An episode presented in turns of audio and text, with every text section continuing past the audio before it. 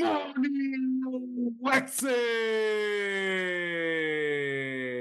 Lexi! Now your microphone is working very well. Congratulations. Yeah, yeah. And yeah, yeah, and, and I didn't touch him. yeah, this is a yeah, yeah. This Yeah. is good. Yeah. yeah. Well, my friend, today it is a special day for us, right? Yeah, not the last one because we I think we have another guest this week. Yeah, we have a new guest uh tomorrow. Yeah, but tomorrow we have list is finishing, and I need to to invite other guests because we need to. yeah, we have to yeah. to fill our our uh, backlog, right? Yeah, yeah, to maintain the Yeah. the I don't know the fre frequency. The frequency, yeah. Yeah. And today is special uh, day because we are recording at Sunday, right? Yeah, yeah, especially especially for this moment, for this. Yeah, this is a special moment for design team. Puriti and I are very anxious about that because I think he- this is a, a icon, a key moment for us, right? A great Yeah. achieve. Yeah, yeah, yeah, yeah. A huge challenge because our list is increasing the difficult. I think we are increase the difficult to create uh, not just the content, but create new new perspective for the content. Not just to interview someone or to talk about one subject. We are trying to to make our content more flow, more flow, I suppose. Yeah, more flow, and not uh, having a mm, script. And we are talking more. Oh, yeah, yeah, yeah, yeah. We're trying to interact, right, with your guests in a free way, with without script, eh, just a chat, right? Uh, it, and wow. of them ask ask us about it. Exactly. That's that, that's why I I'm talking about. Some guests are asking us, okay, without script, let's just chat. Yeah, and today, if you are here watching us, you know who. Of course, because Yeah. the title. Yeah, exactly. Yeah. So, uh, like I said, with her, uh, him his photo. his face, yeah, here. So you know, we achieved that. We are. We will speak with Donald Norman. and, and probably if you if you are in our telegram channel you, are screaming for in the, in the telegram ch- channel about it and, and of course i think you know and you you enjoy this Yeah, yeah, I believe so. I believe so. But first, I have to ask you, please join us, subscribe the channel, right? Uh, comment, To- to the- uh, yeah yeah, send us your thoughts, what you are thinking. So yes, today it's special day. I'm very nervous. Yeah, sorry. yeah yeah yeah but bring us your perspective your Yeah. opinion your i don't know your wish about the content and new guests please help Yeah, us to help us. this content yeah Yeah. So okay, enough. and feel free feel free not Uh. just uh not just uh um i don't know i forgot the i forgot the the word Speaking Portuguese, I can I can you, add you it. complain you can complain too about the contents, not just uh, uh yeah yeah ah, you can tell us, oh, I don't like this, right? yeah Yeah, I don't like this. Oh, guys, you are so uh, right. You can Yeah, you can bring your yeah, you can bring uh we- positive we act- positive yeah. and negative things. You can bring that. Bec- because we actually want to increase Yeah. You you, can criticize us. yeah i i am enjoying i'm enjoying a lot because for me it's a kind of fun moment not just creating content but we want to increase and feel free give us uh give us your feedback Yeah, positive so or negative or constructive constructive. Oh? So, okay, that's enough. Let's call your special superstar guest. no, no. no, no, no. Sorry, Don. Yeah. But come on. Let's start with Donald Norman. Uh, so, thank you so much to join with us. It's a great pleasure to have you here. You're a reference for us. I'm I'm speechless uh, about this moment. It's very important to me. So thank you so much. And uh, Rafael and I are oh, in love for this Yeah. moment. I, I was expecting this a lot. Yes, yes. And uh, we usually ask our guests to introduce themselves, but with you, doesn't make sense for our followers. You are the most well known face. So, uh, Don Norman, guys, with you here in Design Team, it's amazing. It's a great moment. Thank you for your time. it's a pleasure to be here. Thank you. First of all, I'd like to start asking you a question to open your chat. Uh, can you see the, the influence of the changing generations arising and working with user experience design over the years? Can you, in your work, see the most impactful, impactful difference between different generations of designers? A little bit. What I'm really hoping for, though, is a major change in the next few years or decades. But let me talk about the changes so far. The history of design is uh, maybe just a couple of phases that there were uh, some people in the early years of design, before we really had a profession of design. They usually came from advertising or from theater uh, design and so on. And there were not many people, but they had vast dreams and they were able to do actually magnificent things in design because um, they weren't making little things. They were trying to change the world. So, one of the early famous designers, and unfortunately, I can't remember which one right now, um, was asked by a company if they could make the scale for weighing food for grocery stores better. And so he went around and looked at grocery stores and so on and said, yes, he could do a better scale for them, but they would not be able to make it in the factory they had. So first he would design them a new factory. And they had to use the new factory to design this new scale. Now, we don't have designers today who could do that. I don't mean who couldn't possibly do the designs, but who could convince somebody to do that that was took a lot of courage and um, persuasion. And so many designers did it that way. They had big when they were asked to do something, they stepped back and they said, "What you know? What could we really do? What could really make a big difference?" And we don't have that anymore.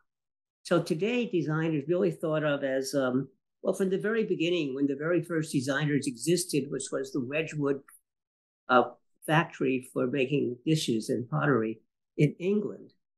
What designers were were painters, and they made the they made the dishware, the pottery more attractive, and they could sell it. Therefore, it was the first company that tried to sell attractive dishware to everyday people, not just to the royalty or to the rich.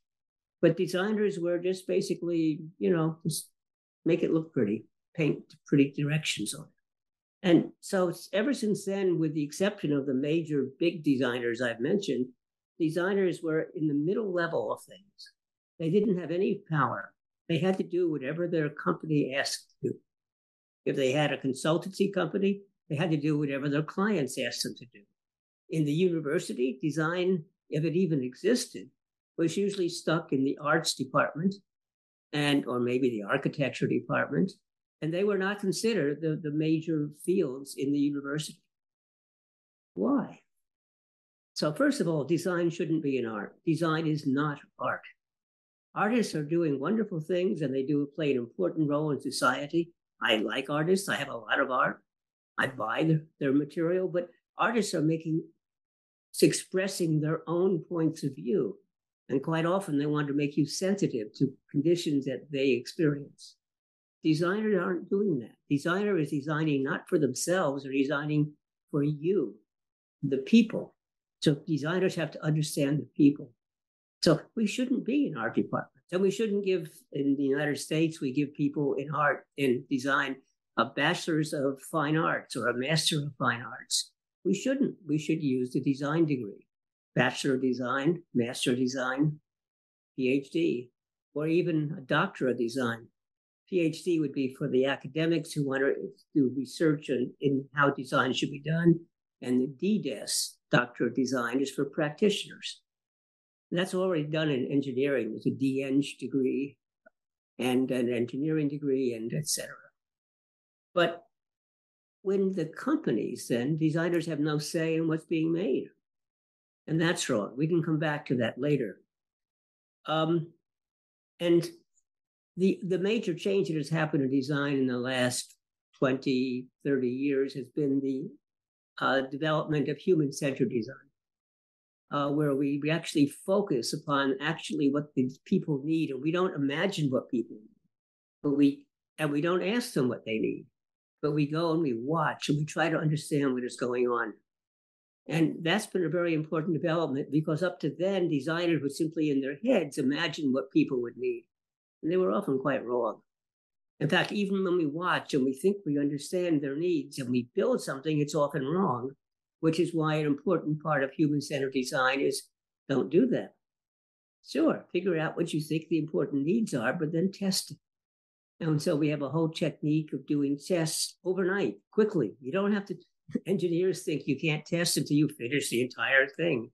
No, we can test with paper pencil, with cardboard, with foam, with imagination. So those are the major differences. But now, just one more sentence. I warned you, I give big answers to simple questions.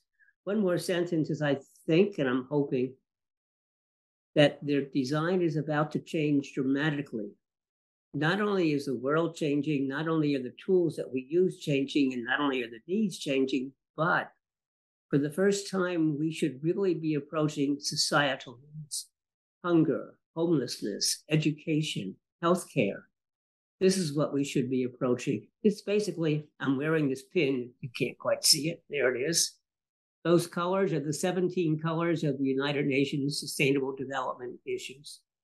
We should be looking at all 17 of those and approaching, looking at the problems that really make a difference in the world. As designers, we are working as uh, we're being working as uh, just uh, just uh, hand workers, just doing what they they yes yes asking what we do, not thinking about these things that you brought us. Yeah, um, you you think you you you need to be more uh, thinkers about this. Well, it's more than that. Um, for example, we make in, in modern computer and cell phone design and even home uh, consumer goods, we make things beautiful and attractive. And how do we do that? We use exotic materials and we bond them together. We bond wood and leather and we bond things together. It makes it very nice to touch and feel and use and look at. And destroys the environment because, in fact, once you bond it together, you can't take them apart so that when it's over with, when you you throw it away, you can't reuse the components. And we take we make our computers and our cell phones so thin and lightweight that we don't use screws, we use glue. And we don't put batteries in a container that so you can replace the battery. We make the battery as thin as we can and we squeeze it in the space so it can't be removed. And so we destroy the environment in mining to get the materials required to make these beautiful devices. We destroy the environment during the manufacturing process where we emit poisonous fumes into the air, into the land, into the water. And we destroy the environment afterwards because what could you do with it when you're finished? Why do you recycle it? This stuff can't be reused mostly. And so there are big piles of junk all around the world, often burning because batteries are still in them. And batteries, after a while, get get hot and catch fire. And but you couldn't tell your you can't come and tell your company you can't make this. It's destroying the environment because they will say, well, you first of all you can't come with a problem. So I was an executive. I was a vice president at Apple and an executive at HP. Let me tell you, executives don't want to hear problems. It's not that they don't want to know bad news. It's that they want solutions. Telling them the problems doesn't do any good because they have to then find the solutions. Well, you should come up with the solutions. But second of all, companies in today's world are trying to make profits. Now, profit isn't bad because a company has to stay in business, has to pay its workers, has to pay all sorts of stuff for the equipment, for the buildings, for the you know electricity, the energy to uh, run the buildings. But um, there's an obscene approach to making as large a profit as possible. And if you say, oh, we have to be sensitive to the environment, well, that might cost more money. And so that will mean people won't buy their goods because they're more expensive.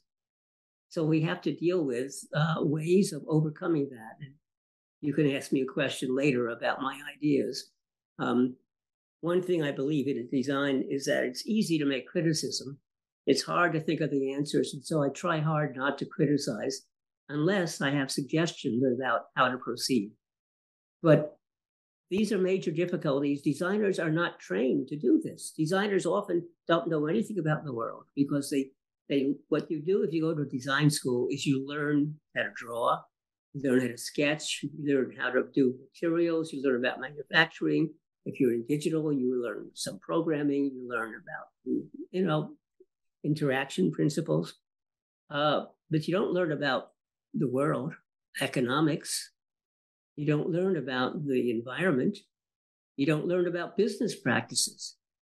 Yet, if we want to convince business people, we have to speak the language of business people. Many designers ask me, how can they convince their company to take them more seriously? So I ask them, so what do you do? And they say, we show them our wonderful designs and ideas. We show them the prizes we've won. And I say, yeah. If I were your boss and you came to me doing that, I would say, I would smile and listen and say, yes, that's all very good. We know you're good. That's why we hired you. So thank you very much. But now I must get to work. If you want to convince them to take you seriously, you have to come up with a new idea that will help the company. And you have to talk their language. You don't show them the drawing of the idea. Yeah, you should do. You show them the drawing or show them a mock up, but that isn't what will decide. You have to show them a spreadsheet. A spreadsheet that shows increased sales, increased profits, or increased margins. You have to understand what those words mean. Or if not, then maybe decreased cost. And you want to show them the increase in number of people who will be using the product. Now, designers always tell me, oh, how can we do that? We have, it's a new product. How can we make up, how do we know those numbers? Well, any designer who works at a company knows that marketing says we must add these three new features to our device. How do they convince anybody? They show the spreadsheet. It'll make better, everybody will buy it more, even though it maybe makes the device harder to use. But they, how do they do this? Well, they basically they lie. They make up the numbers. And I say, well, we can lie and make up numbers just like they can. In fact, what we ought to do is become partners with marketing and ask them to help us. Now, when you do this, the executives are smart because they used to do this themselves. They know those numbers are not real, but they know that there's no other choice when you're trying to invent a new device or you want to say, we have to be more sustainable. We have to be more appropriate for today's world. Um, okay, but nobody is doing it. So how do we know how that will change the market? So you have to have good reasons for the numbers. And what they do is they try to imagine if this is a good thing. They try to say, is your reasoning sensible? Do I agree with the logic that you're using? And if so, they'll take you seriously. And that's a very different skill. The marketing people learn that when they go to get their Master of Business Administration, MBA degree. That's what they're taught how to do. So we want to teach designers how to do that. Yeah, I, I think as you as you are saying, in my opinion, the approach about to be focused on the user isn't enough anymore.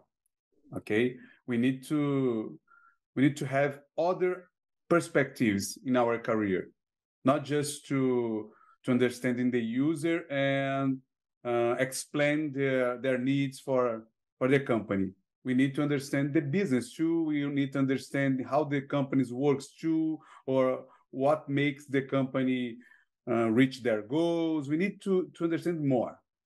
And I have seen your um, your talks and speeches about it, about education, about the necessity to the design education um, evolve, evolve for to to the the next level. And I would like to to hear from you what you, in your opinion is this next level? Because not just to to to to I know to take a designer and put him inside a business uh, university. Not about it I suppose what do you think what is the the next level for designers um beside um, uh, uh, although to to to learn design too, of course.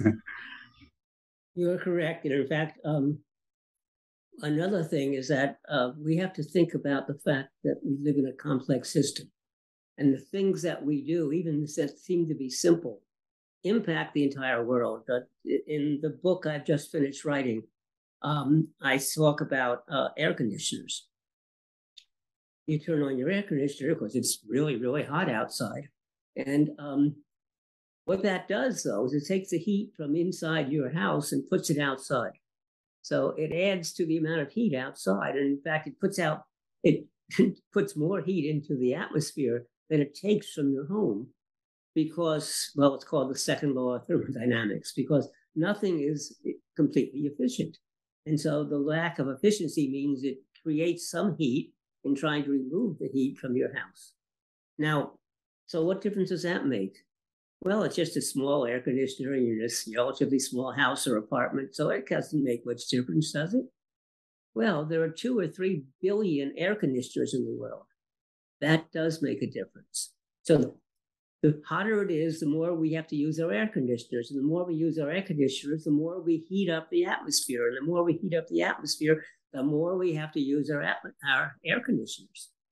That's a, a cycle, though, that takes place over the whole world and it's very slow. It might take five or 10 years for this difference to be big enough to make an impact. So people have trouble understanding that. They have trouble understanding the small things that happen.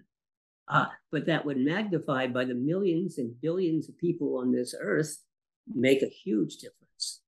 The same with plastics plastics at one point were thought, oh, they're a wonderful thing because they are. You can make wonderful things out of plastic that it's very difficult to do with anything else.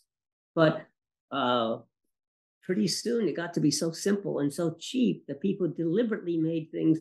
Hey, we make you dishes and plates and spoons and utensils that you don't never have to wash. You just use it once and throw it away. It's so cheap. Well, as a result, we have more waste plastic than more than fish in the ocean. Uh, it's uh, it's gotten to be a very horrible problem, but for each person, it didn't seem like much. So that's one problem, and so I'm calling it humanity-centered design. That we want to design for all of humanity, which doesn't mean just people; it means all living things, and for that matter, the environment and atmosphere, and oceans and land. So Yes. So learning about business and learning the language of business and learning the new in the business, yes. But also as we start doing these major things, they're political. And politics is not a bad thing. There may be bad politicians, but the, the business of politics is necessary because different people have different points of view and they often will contradict one another. And so, how do you make a decision about how to go forth when there are conflicts? you can't decide which is best because people may argue with each other, but my my finding when you have sensible people arguing with each other, even though they completely disagree, if you step back and think about it, you can see that each one is correct from their point of view. And so the way you have to, to work with this is let everybody understand that they have different points of views and then try to figure out how you can make a compromise or maybe even make a completely different solution that's, that makes everybody happier. Usually you can't satisfy everybody, and that's again the art of politics, which eventually has to make a decision. Because almost anything that's good for most of society turns out to be bad for some of society. And so that's a difficult decision. But again, if designers are going to have an impact in the world, they have to be part of this decision making. Connecting with that and talking about your book, your approach in your book drives the vision of humanity centered design to break some walls and separations, putting paradox on a table where everyone can be examined as a fool because they are part of an ecosystem. I know we have to provoke, but do you believe we are prepared for this conversation these days? Well, it depends on who you mean by we. There are many we's who are prepared, in fact, already doing the conversation. But um, there are many vested interests, many of which don't understand or believe in what we are saying, and many of which who are trying hard to do it, but are finding all sorts of difficulties, and many of whom are fiercely against it. And you face that in Brazil because you have one of the world's largest ecosystems in the Amazon region, uh, which is uh, being destroyed. It's being destroyed in order to give us woods, give us all sorts of, of goods that actually come from the Amazon and are actually quite useful in the world. But destroying the Amazon forests are going to change the climate and change a lot of the conditions that will not and cannot be repaired quickly. So, but again, it isn't easy to say we should stop. And uh, I don't have to explain this to you. Yeah, yeah, you are right. And I think, uh, please, Rafael, Rafael is, is my. No, no, no. Continue, please. no, uh, you are right. And I think uh, the most difficult uh, situation to talk about that it's about uh, maturity of designers. I think this is the main point of my question, connecting with uh, Burichi spoke. Please. Yeah, I, I don't know if we, we are talking about maturity, just maturity, because I, I would like to talk more about levels. Because when we're talking about this, when we, we talk, I, I don't know, in my opinion, uh, please correct me if you if you want, but uh, we are talking about senior people, more more experienced people, Eh, they, they need to to have this approach this perspective this point of view about the world. But when we when you are a beginner it's more difficult because you you need more experience. You need more to live more. I don't know something like that. And yeah. I, I would like to to know your your point of view about that because we are living this moment in in the design industry this phenomenon about the huge migration of professionals, new beginners, uh, a lot, persons who are, I don't know, learning design in a different uh, uh, source. We, we are that, seeing that here in Brazil, right, Rafael? Yeah, yeah. I suppose in the world, not just in Brazil, but uh, this uh, this situation probably bring to the industry people without the the the correct or the the wanted uh, uh, experience to make these decisions, to make the or to have these um, um, these I don't know how can I say I forgot the word now, but uh, this uh, influence in the in the company. And what what are your opinion about that? Because sometimes I, I see these beginners a little anxious to uh, in to have this influence but actually they can't have this influence. And how how we can uh, uh how can we how we can balance these necessities to to look the world to look the necessities of the the planet and the ecosystem but being a junior designers who has no impact or influence in this kind of uh, moment Yes, I completely agree with the points you've raised. In fact, so I, in writing this book, um, this is not the real book, by the way, it's just the cover. Um, but notice the words it's designed for a better world, meaningful, sustainable, and humanity centered. Now, I had I I usually test my books as I'm writing them. I believe in prototyping and testing, and I do so by teaching a class. So I taught actually two classes on the book. Uh, the students liked the first class so much they insisted I teach a second class.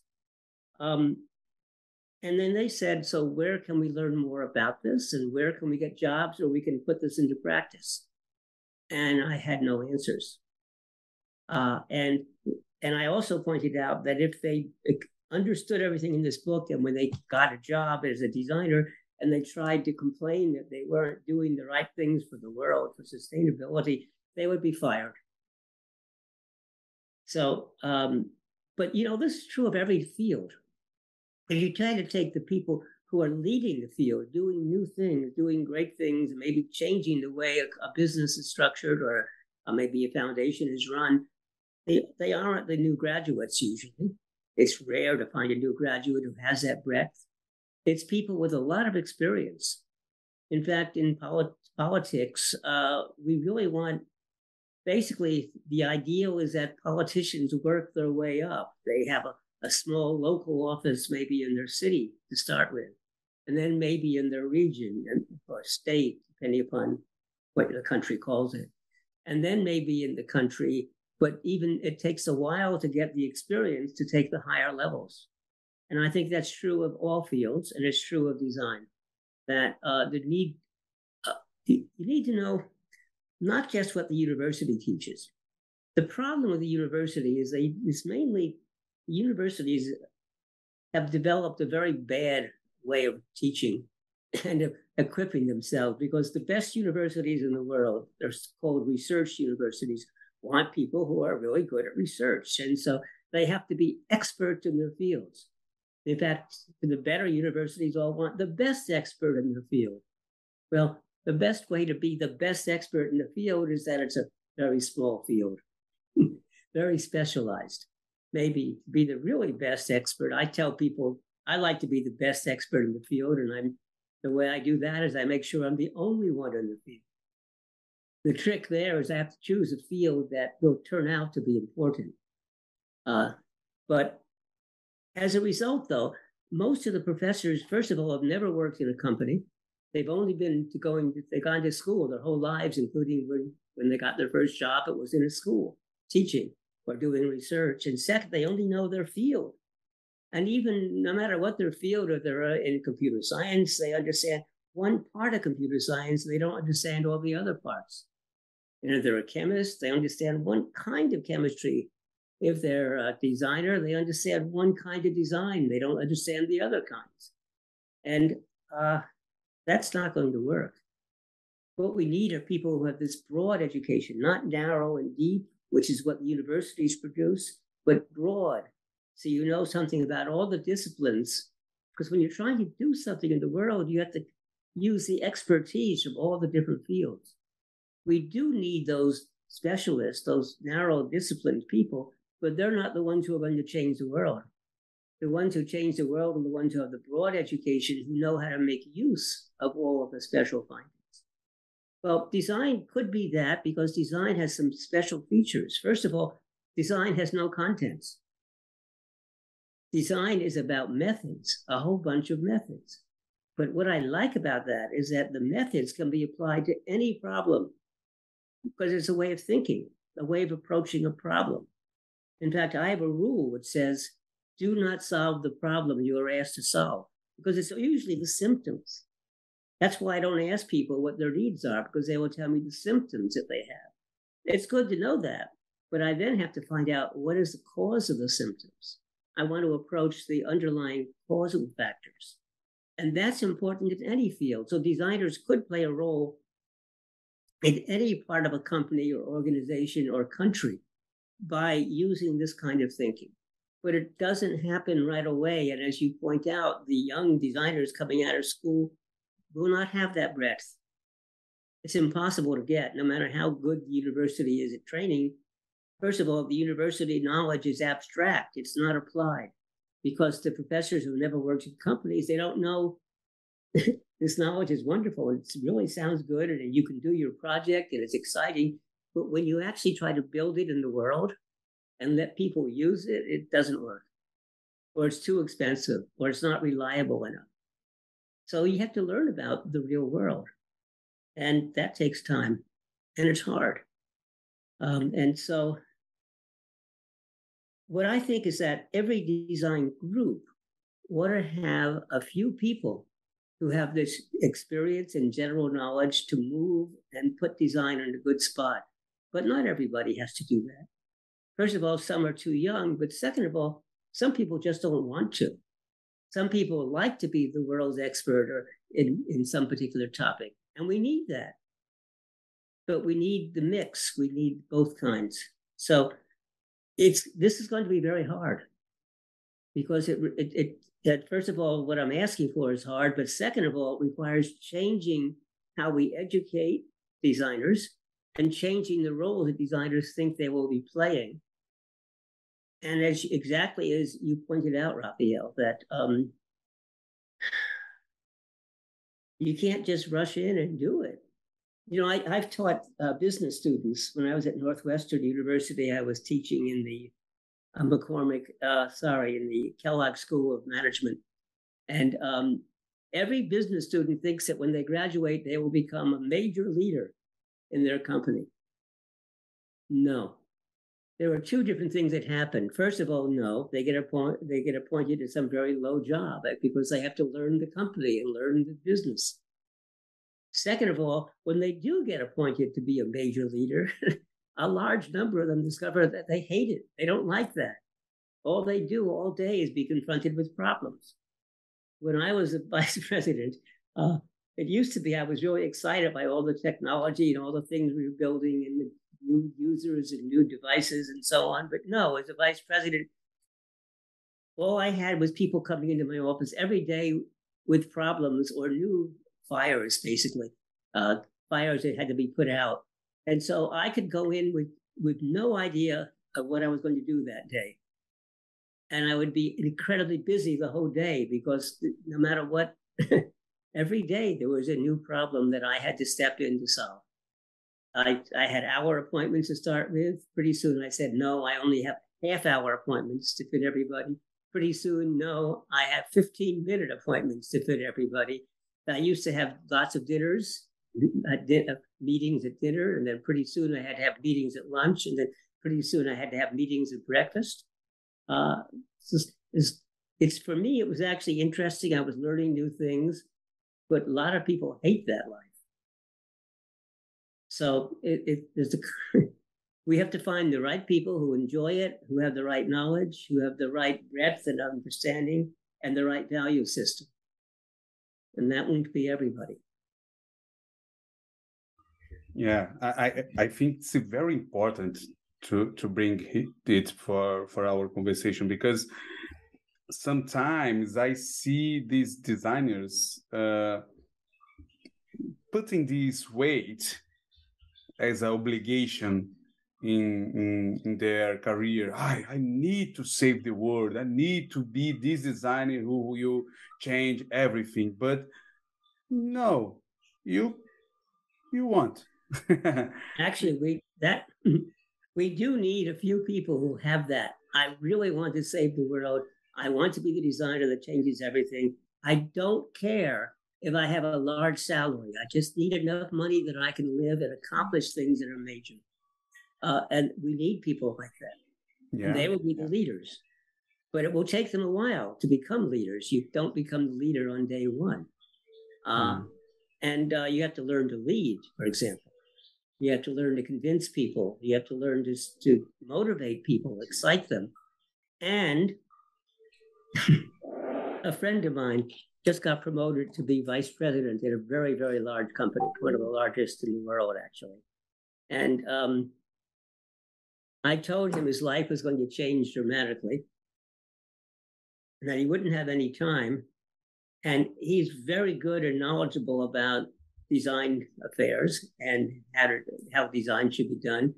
And I said, actually, that would not be your most important skill. Your most important skill will be that of psychiatry. Because being a, a major manager, director of people, your job is to be a psychiatrist. because people will fight with each other, they will disagree, they'll have different personalities, and you have to figure out how to make how to actually get good value out of each of these people, even though they're completely different. And uh, and the, you wrote a LinkedIn post explaining the difference between humans and humanity and how important it is to understand the context.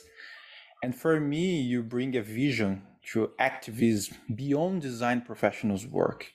For me, you are talking about humanity activism. Could you walk us through more about why so important designers discuss more about humanity centered design? In 1971, a, a famous designer at the time, Victor Papanek, wrote, this is a, everybody, most people know this, but I'll say it again anyway. He wrote a book called Design for the Real World. And the very first sentence of that book was There is no profession more dangerous than design. Actually, he said more dangerous than industrial design, but in those days, industrial design was the big field. Today, I think he would say design, all kinds. And why is that? Because designers make things that, well, these are my words, but it's what he was saying destroy the environment in mining and manufacturing instead of them making things that uh, for people to buy, even though they don't have any need for it, any use for it, and it doesn't last long and it breaks and all that. And he's, then he said, well, maybe there is one field that's even worse. And that's advertising that convinces people to buy this stuff that is worthless. Well, he tried. So Papanek was too early in his time. And what he did was instead of making friends of all his favorite, the rest of the design field, people got very angry with him. But also, I think he was wrong in one sense. It's what we were just talking about. It isn't the designer's fault because the way the designers are trained and used, they don't have any authority over what they're doing. So that was a major problem. So I decided that I've written many, many books on how to make things easier to use, easier to understand. Uh, books about human error, which I said is to a large extent done by design error, leads you into it. And of the reason I'm on the show is because these books have been effective. They're used widely. They're well known, but they're relatively small in their impact. Sure, they make our devices easier, better. But that isn't going to change the world. So I said, you know, I don't have many books left in me. I'm 86 years old. I can't tell you how many more I will write, if any. And I therefore want to actually go out with a book that makes a difference in the world. And this is kind of like Raphael said I couldn't have written this book years ago. I didn't have the breadth and the full understanding. And in order to write the book, even though I have a lot of experiences in many areas, I had to I had to talk to people all around the world about the various issues. I had to read many, many, many books. Um, I had to do a lot of I had to do a lot of learning to put it together. And yes, I said I think it's one of the things is the design. I really think design is the proper field because it's a design. It's a field not like most academic fields where you do a lot of thinking and you publish papers and that's how you get promoted and that's how you get known.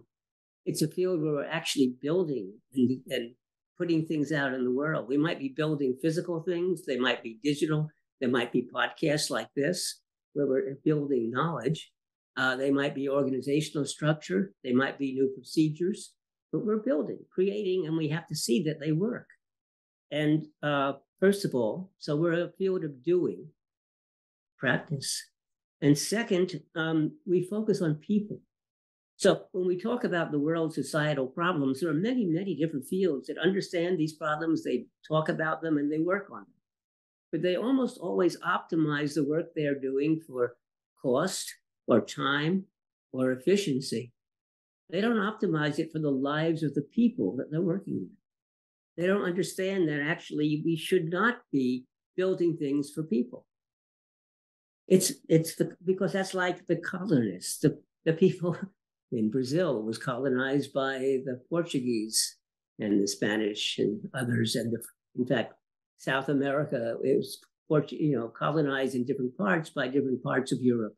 The United States was a colony for a long time, um, and again it was France and uh, and Great Britain and Spain, uh, and we ourselves were horrible colonists. I mean, we stole a lot of land from Mexico.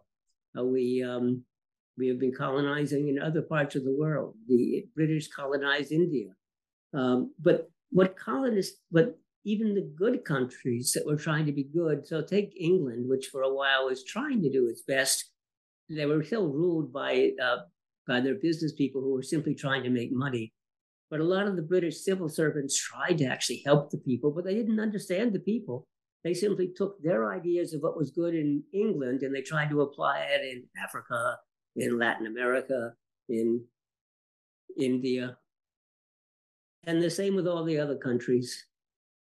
And no, if we go into a community as designers and say, oh, let me come to sit back and study you and understand what your problems are, ah, here's your solution. We are acting like the English, like the colonizers, saying, we know what's best for you. Now, you know, we don't real the people who live in the country don't have to study themselves to know what their problems are. They know what their problems are. And there's a really lots of intelligent people there. They don't have to be educated to be intelligent. They understand their problems and they're often working to devise solutions. They need help.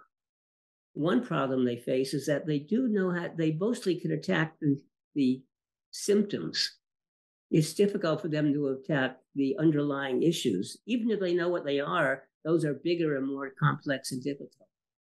And so I believe that designers ought to come to them and be facilitators and mentors and help them find resources and help them approach the larger problems. But it is the, the people who live in the country that have to be leading the solution to the things that, that are problems for them. And so that's that's the humanity centered part of this book and the sustainable section is that we here's with the design community the business community must be in alignment about doing things in a way that makes it a better world but that doesn't bankrupt the company in the process and there are ways of doing some things that are really good they don't that may actually save the company money because when a company is putting out pollution air that dirty air and dirty water and throwing away things, they're throwing away money. And if you could only show them how to re- how to reclaim the valuable resources that are part of the, that makes the air dirty, that makes the water dirty, etc., they might save money in, in the long run. So uh, that's what the sustainability is about. And I talk about the circular economy, which is by now well known but very not very well used and meaningful is that we have to convince people. And we have to do that not by jargon, but by things that people understand. If the temperature of the atmosphere increases by 1.8 degrees Celsius, oh, it'll be horrible. What? It increases from when? What, what's the beginning point? The beginning is the beginning of the Industrial Revolution in the 1700s. You mean if it increases by 1.8 degrees since the 1700s, that's horrible? It increases more than that every day. What are you talking about? Those numbers don't make any sense to the average person. And they, they make sense simply because the scientist doesn't doesn't really talk, they're not talking about weather. They're not talking about the weather where the temperature is varying all over the place. They're talking about climate, where they're talking about the heat capacity of the atmosphere for the atmosphere of the entire Earth, a one degree change there is a huge amount of heat. But the average person doesn't know what heat is. Heat, they think, is something that keeps them warm. No, heat is a technical term of about energy. So why don't why don't they talk about this in terms that the people will understand? And the same with the gross domestic product, which is a number that we use to characterize the value of a nation. No, it doesn't. It's a horrible measure. In fact, every major economist in the world has, goes around telling you how bad the GDP is, but we still use it. First of all, it has two problems. First of all, it counts spending. You can do spending for evil, you can do spending to pollute, and it's good because it raises the GDP. It doesn't determine whether you're doing good or bad. It just says oh, how much money is the country spending. The second thing, it takes a complex organism, organization like a country, and summarizes it with one number. You shouldn't do that. There are many, many different components. There's a group at Oxford, uh, a group of economists. They call themselves the donut economists, and what they do is they they have a wonderful way of displaying. Um, well, let's take a look at how well this country is doing and all the features that impact the ecology. So they draw a donut and they show coming out of the top all that. Actually, I have it right here someplace. Um, and and then for the inside, but here's a picture of yeah. So what you want to do is you want to show that's for the GDP. We those arrows. If the arrow goes outside the boundaries, you're in trouble. When it goes outside the boundaries, it's one of them is climate change, another is the biodiversity loss, land conversion, uh, nitrogen or phosphorus loading, ocean acidification, freshwater withdrawals, etc. So that shows you how well your country is doing compared to other countries. And then on the inside, you should have the societal issues, which in this case is um, income and work, peace and justice, political voice, social equity, gender equity, housing, education, health. And again, you can say, oh, this country, ooh, look at that. It's bad in food. It's uh, not so good in education. It's really good in social equity and so and income and work. And um, that's a much better way of describing it and more understandable. And moreover, it gives you, it tells you what direction you have to work in. The GDP doesn't. So those are my three themes. There's one other theme, which is that the world is artificial almost. And I, what I do is I have a photograph.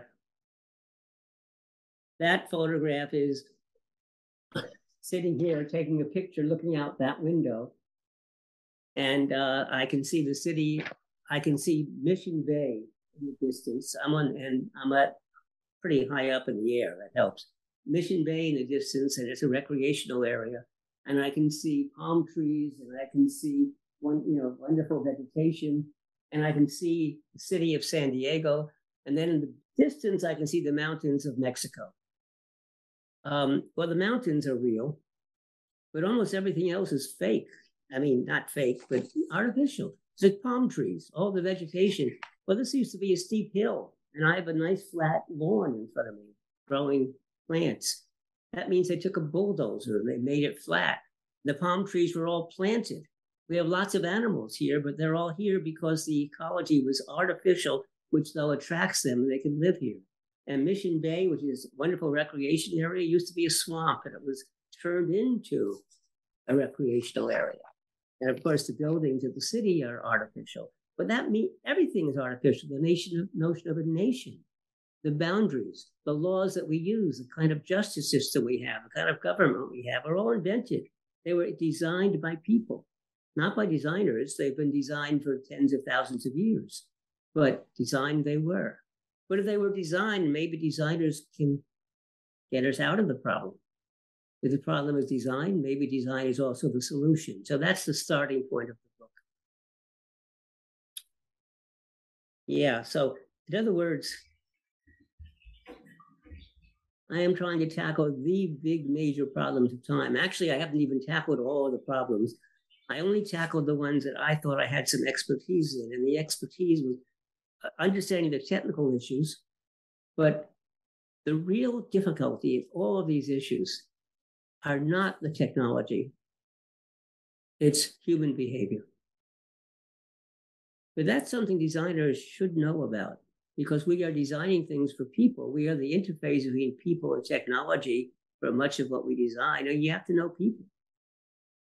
Now, we don't train people in that necessarily. We have it a little bit in, in um, user experience design and interaction design. But many of the best designers I know were trained as psychologists or trained in the social sciences and anthropology or sociology. I myself was trained first in engineering and then in psychology and cognitive science. Because knowing people, focusing on people is one of our strengths. Great, great. And I don't know, maybe you already talked about your um, mainly goal, I don't know, but I would like to to hear from you. I know a summary of that, but what are your goal for the book in regard to the industry? A kind of new paradigm in design or in the industry yes. or or the industry or the world? I don't know. It's the industry. It's I would like the book to be read across the world. And I know it's going to be read in China. My biggest audience at the moment, by the way, is China. And the second biggest audience is um, Italy. And uh, Latin America is big, but smaller than those. Um, and I'd like it to be read by designers because I'd like it to talk about how we teach design. So I'd like it to be read especially by design people, the faculty in design courses. But I really want it to be read by decision makers, by people in the corporate world and the political world. Now, most politicians are really too busy to read, but they have, but a good politician has a good staff. And it's, I know the, the, the politicians I know best are the United States Congress. But when I was at Apple, I had to go and, and try to convince people. We at Apple, I helped get the Wi-Fi ban, and at Apple, I helped get the tel- the high definition television standards. And the way that worked is I spent weeks and weeks at Apple understanding all the technology issues.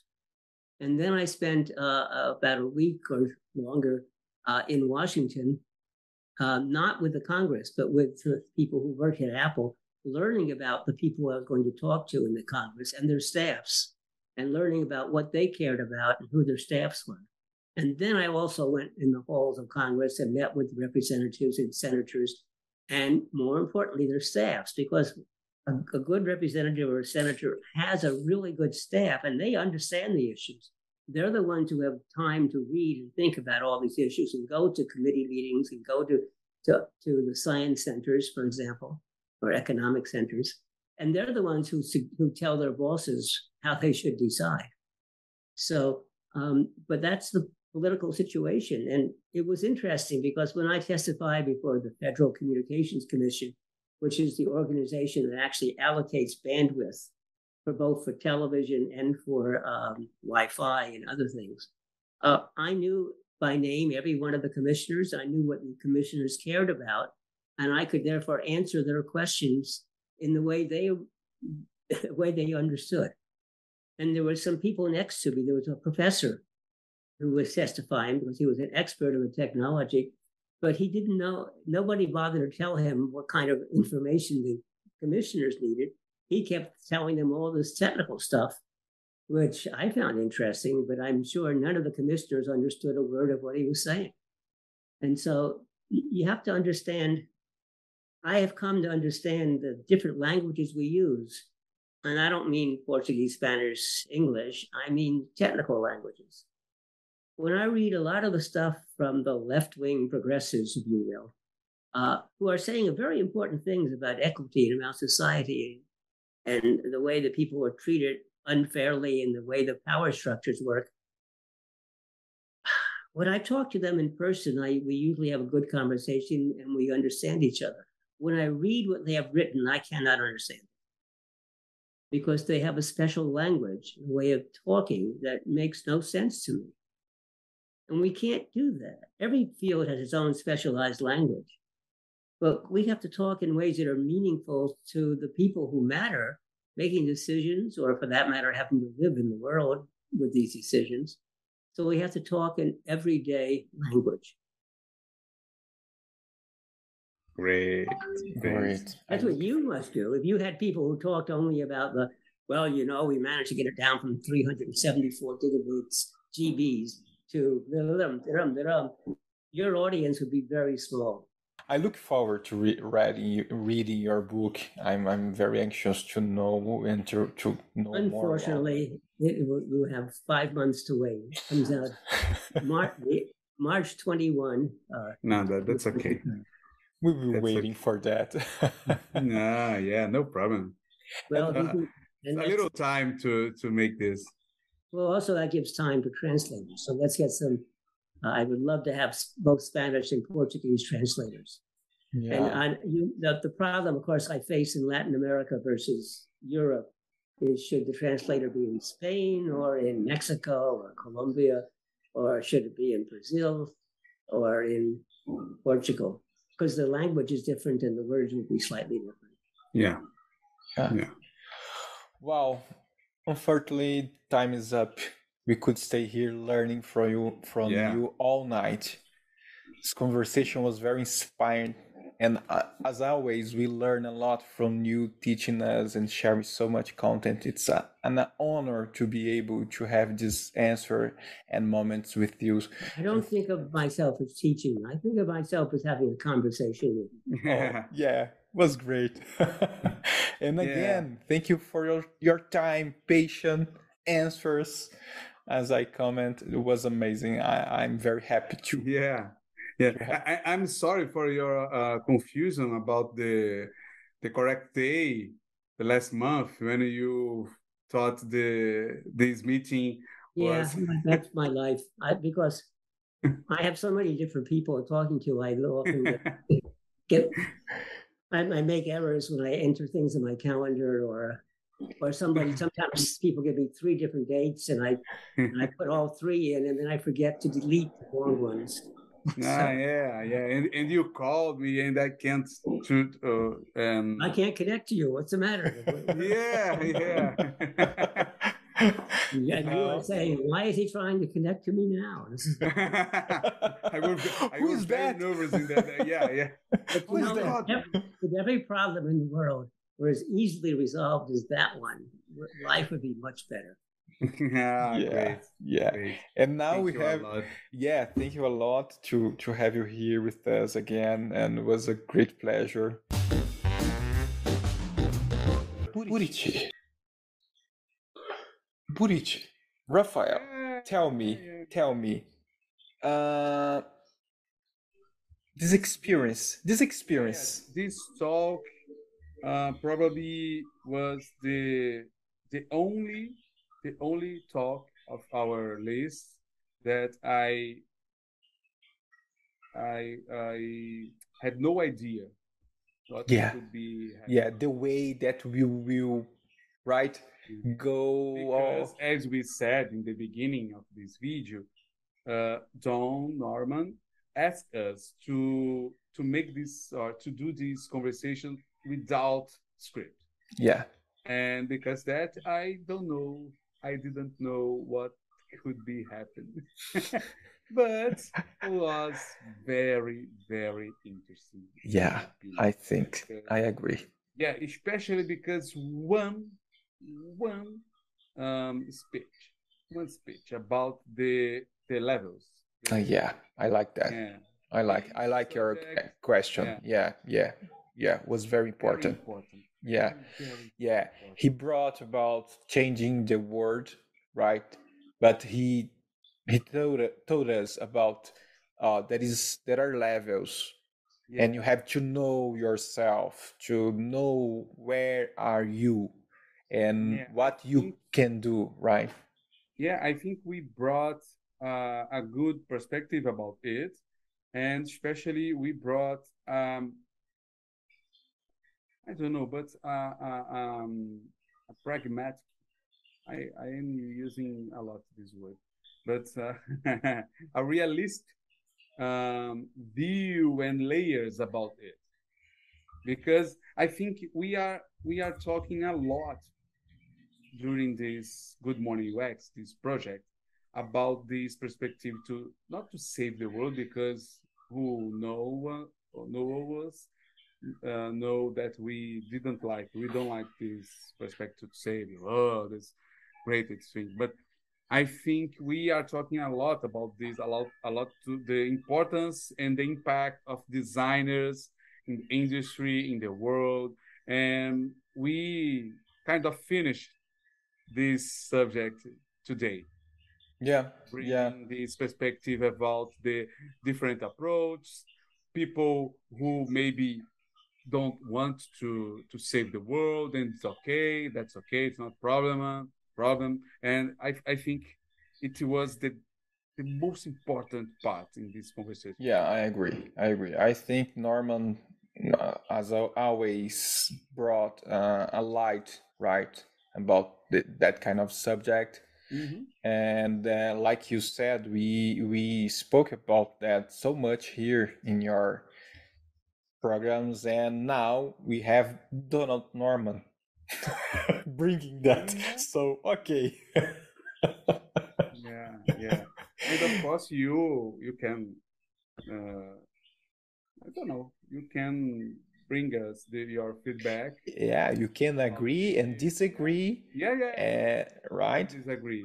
Yeah, and you can criticize, you can comment. I think it's very important to open this discussion more and more Yeah. because Yeah. if you are so right quiet about that will not improve your knowledge your your action within companies so we have to discuss and we have to be smart when we open discussions so please here it's a Yeah. space that we are open for that Mhm. And and I think these uh, subjects that I, that we brought today is a kind of uh, list of the the subjects that we uh, we have been uh, focused. building yeah yeah, yeah yeah.